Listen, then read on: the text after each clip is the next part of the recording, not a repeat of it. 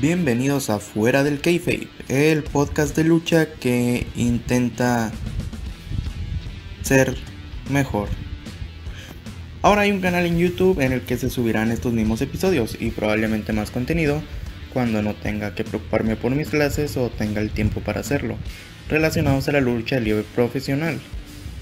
Por ahora se encuentra bajo el mismo nombre de este podcast, Fuera del Kayfabe, pero ya después tendrá su nombre propio pero si llegan a escuchar esto, por favor apóyenlo. Hoy toca turno de Payback 2020. Soy Manuel Caballero y desde México comenzamos con este podcast. Y es extraño cómo, cómo llegó Payback después de unos años sin saber nada de este pague por ver. Llega de la nada y a exactamente una semana de SummerSlam, por lo que no se desarrollarían mucho las historias que ya estaban pero obviamente sí tuvimos una que otra sorpresa por ahí. Y bueno, más que decir no hay, así que el primer combate se daría en el kickoff, siendo de casi último momento, se anunció un día antes del evento y sería Riot Squad en contra de las Iconics, en el que no hay mucho que destacar, se sintió más como un combate de show semanal y por supuesto ganarían las niñas buenas, Ruby Riot y Liv Morgan. Nada más que decir y ahora sí, dentro del evento, como opener tenemos por el campeonato de los Estados Unidos Apollo Cruz contra Bobby Lashley. Es interesante cómo últimamente se ha manejado Apollo Cruz como una especie de aprovecha una trampita, se hace como que el chistosito. Tiene actitud ciertamente algo heel y es sorprendente porque se supone que los heels son The Hard Business, no Bobby, no, perdón, no Apollo Cruz. Lo que es bastante extraño, ya que ha tenido este comportamiento no una semana o dos, sino ya lleva rato, siendo como que teniendo un carácter curioso. Pero bueno, lo más destacable realmente del combate no fue eso, sino que, bueno, aparte de eso, fue que Bobby gana su segundo campeonato de Estados Unidos. Y bueno, falta ver qué, qué van a hacer con esto. Yo veo que está bien porque este es como un probable primer paso realmente dominante para la facción de MVP. Realmente espero, esperaba que lo ganara MVP el campeonato, pero bueno, está bien. Espero que puedan ganar otro campeonato y que Hard Business se vea más dominante, que se vean como, como una facción que dé miedo, que sea fuerte. Pero ahí para allá el resultado me gustó, y esperemos a ver qué sucede, si se va a quedar así la historia o todavía va a continuar. Teníamos Sheamus en contra de Big E y bueno, esto es como esta pequeña historia de ascenso de Big E en carrera en solitario y como ya se ha estado dando, está teniendo una racha de victorias en la que pues Big E ganaría una vez más.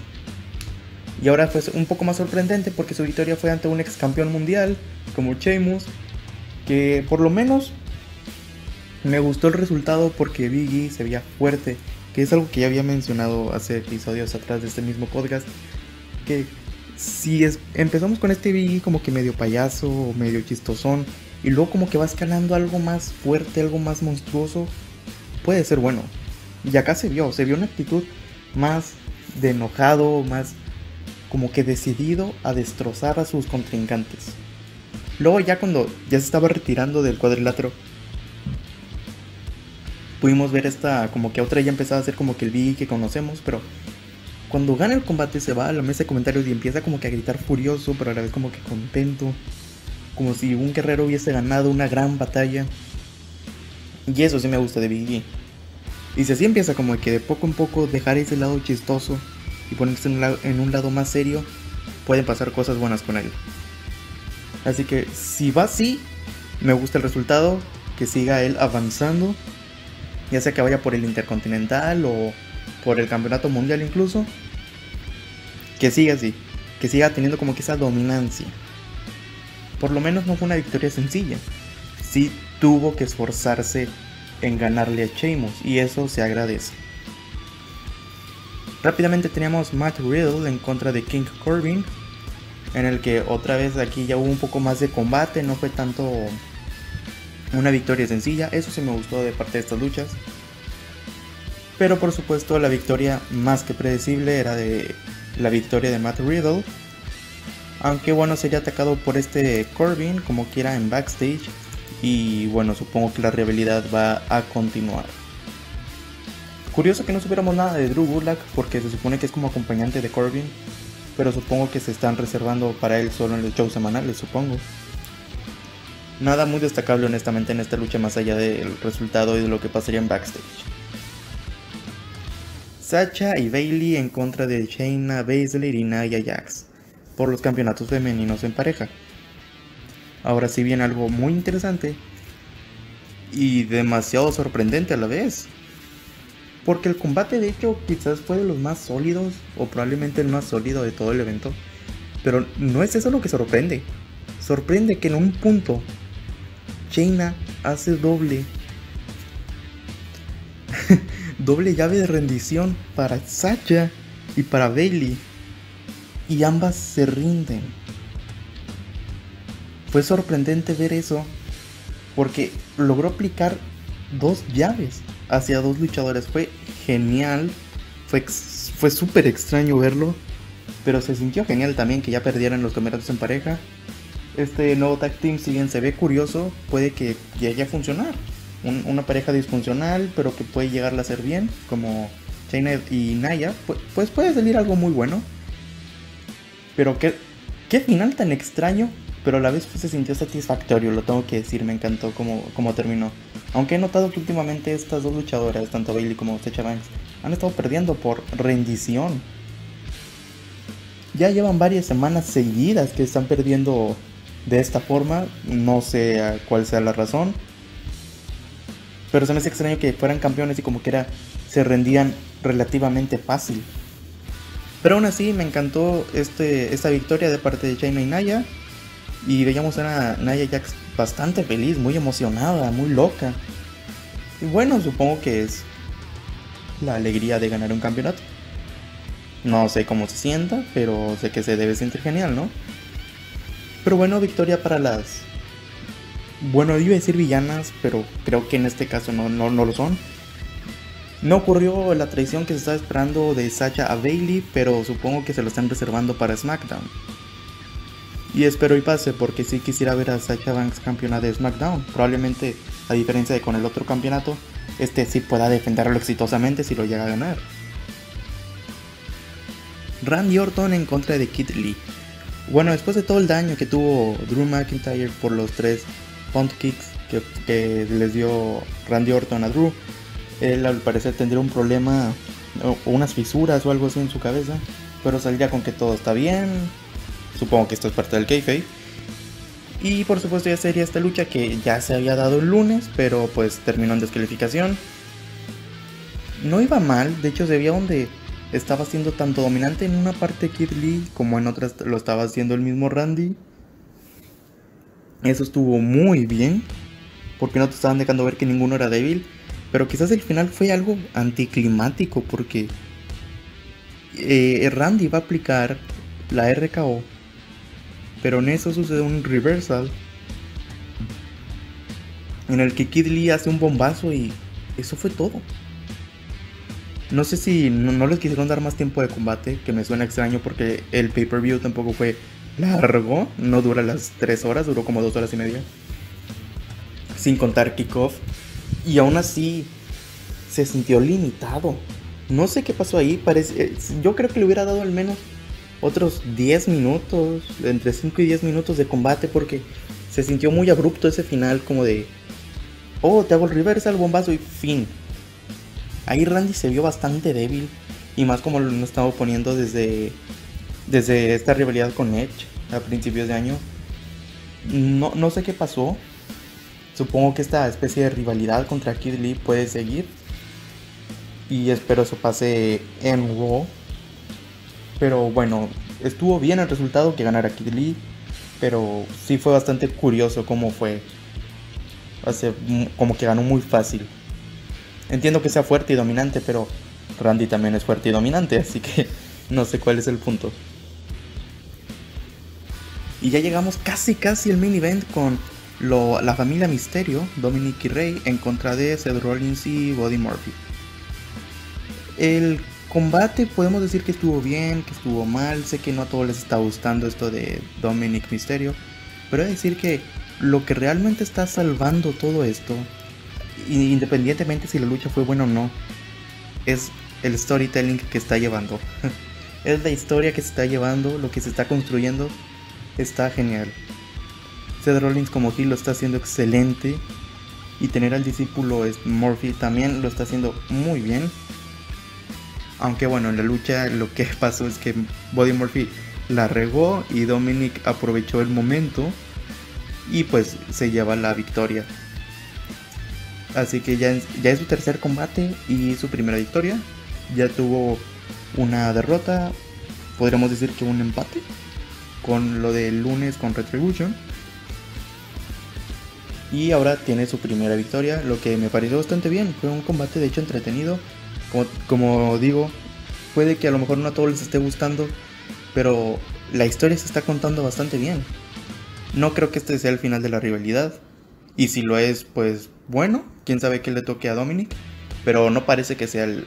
Al menos a mí no me están dando a entender que ya se terminó la rivalidad entre Seth Rollins y Rey Mysterio.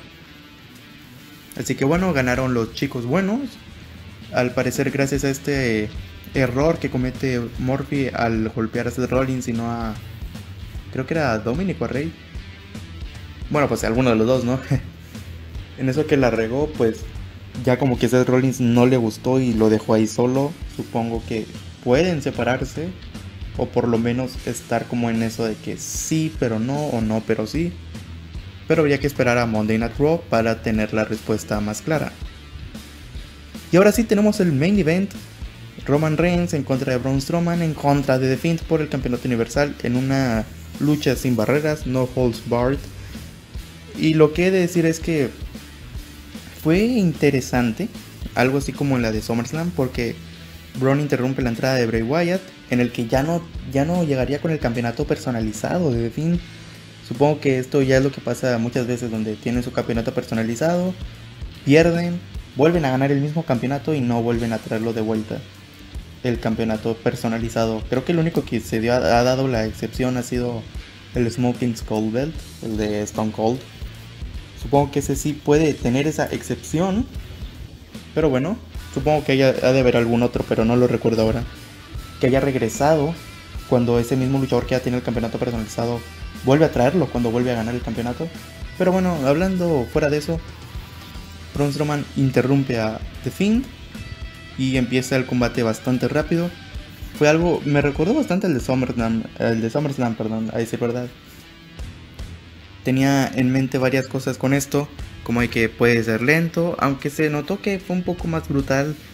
Intentaron usar el mazo de Bray, pero no funcionó. Eh, creo que tampoco se aprovechó demasiado de la estipulación. Pero lo interesante no sería hasta que intentan hacer la suplex desde, creo que fue la segunda, segunda cuerda, creo que fue. Y en el que romperían, en el que destrozarían más bien el ring y estaría básicamente la mitad del cuadrilátero estaría eh, todo tumbado, tirado. Ya con el ring destruido aparecería ya Roman Reigns en una especie de plan hecho por Paul Heyman en el que debería aparecer hasta cierto punto del combate. Firma el contrato de Payback y ahora sí se mete la lucha. Y después de un ligero esfuerzo de hacerle el conteo tanto a Bray como a Ron, le aplica una muy buena lanza a Braun Strowman y se lleva el campeonato universal. todo esto lo estaba viendo Alexa Bliss en una televisión con sus colitas estas de, peinado. Este, llegaría Roman Reigns con una silla, pero luego la tira y luego se regresó por ella porque notó que el conteo no le estaba funcionando. Hubieras, hubieras golpeado luego, luego Roman. Pero bueno, ya otra vez ganó el campeonato universal. Esto se pone interesante y a la vez no. Verán, está interesante porque no sabemos qué puede hacer este nuevo Roman Reigns Hill. Este, algo que sí cumple es que está rompiéndolo todo y se va. Pero algo extraño que noté es que Bray Wyatt se quedó una semana con el campeonato universal. No le duró absolutamente nada. Parece campeón de transición y no creo que debió ser lo correcto. Estuvo bien porque por un lado no le hicieron el conteo de 3 a él. Pero definitivamente esto no era lo correcto. Hubiera, hubiera mantenido todavía a Bray como campeón. Pero como que era que hubiera quedado bastante debilitado. O sea, no que no perdiese, pero que tampoco se parara al segundo después de haberse caído al piso o a la lona del ring. Pero bueno, eso es lo que básicamente pasó en el evento. Fue uno bastante corto. Roman Reigns, nuevo campeón universal. Un resultado que no esperaba, pero supongo que la historia va a seguir así.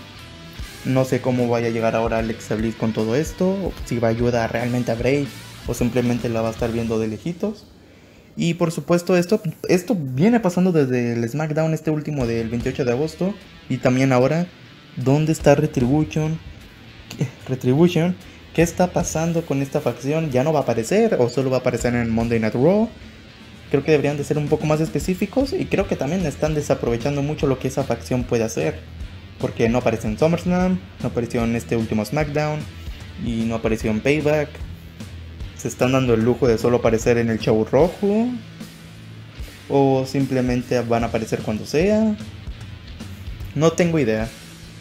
Pero espero y que ahora sí el lunes los podamos ver otra vez. Porque ya sería una, casi una semana de ausencia. Y bueno, sin nada más que comentar. Porque como les digo, el evento fue bastante corto. Fue, creo que apenas se superó las dos horas y media de duración. Sería todo de mi parte. Soy Manuel Caballero y muchísimas gracias por escuchar.